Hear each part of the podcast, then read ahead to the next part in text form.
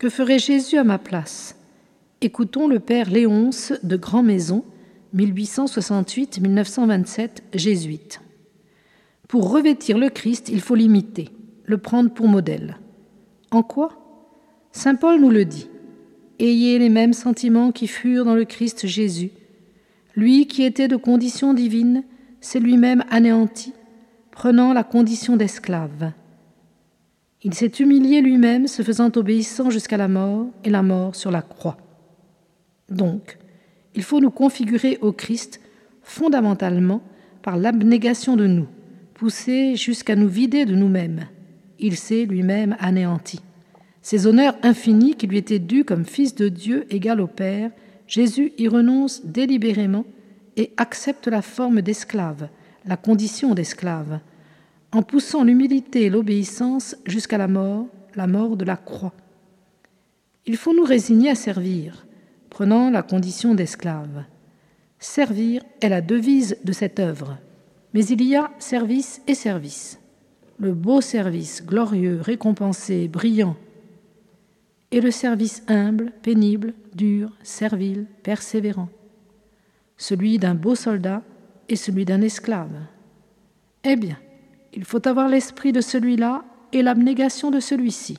Il faut faire un travail d'esclave avec l'âme d'un héros. Tel fut le service du Christ. Mais que c'est dur. Cela comprend l'acceptation du travail non loué, non remarqué, le dévouement parfois incompris. Si l'on était toujours compris quand on essaie de bien faire, on servirait pour plaire aux hommes, on aurait sa récompense sur terre. Jésus servit combien d'hommes en méconnus il en sauve combien qui l'ignorent et ne sauront qu'au ciel que c'est à lui qu'ils doivent tout. Il s'est humilié lui-même, se faisant obéissant jusqu'à la mort et la mort de la croix. L'obéissance, la soumission est humiliante, surtout quand elle consiste à accepter des reproches, des répréhensions, des avertissements, des directions. Obéir est toujours s'humilier, et souvent la meilleure façon de le faire. Obéir au règlement, au supérieur, etc. Jésus obéit jusqu'à la mort. C'est fréquent dans l'armée, mais jusqu'à la mort de la croix. Ici, les termes de comparaison manquent. Notre service ne saurait aller jusque-là. Mais il est bon de nous animer au spectacle de ce que nous ne pouvons imiter que de très loin. Cependant, il arrive parfois que notre service implique des sacrifices. Renoncer à tel examen, à telle ou telle distinction, à telle ou telle présence, préférence ou joie, à telle ou telle étude, la mort sur la croix. Jésus alla toujours plus loin dans le service pur, humble, dépouillé, non honorable, non récompensé. Il alla jusqu'à la trahison de Judas, l'abandon des siens, le reniement de Pierre, la persécution triomphante de ses ennemis, l'abandon sensible de son Père, la mort sur la croix.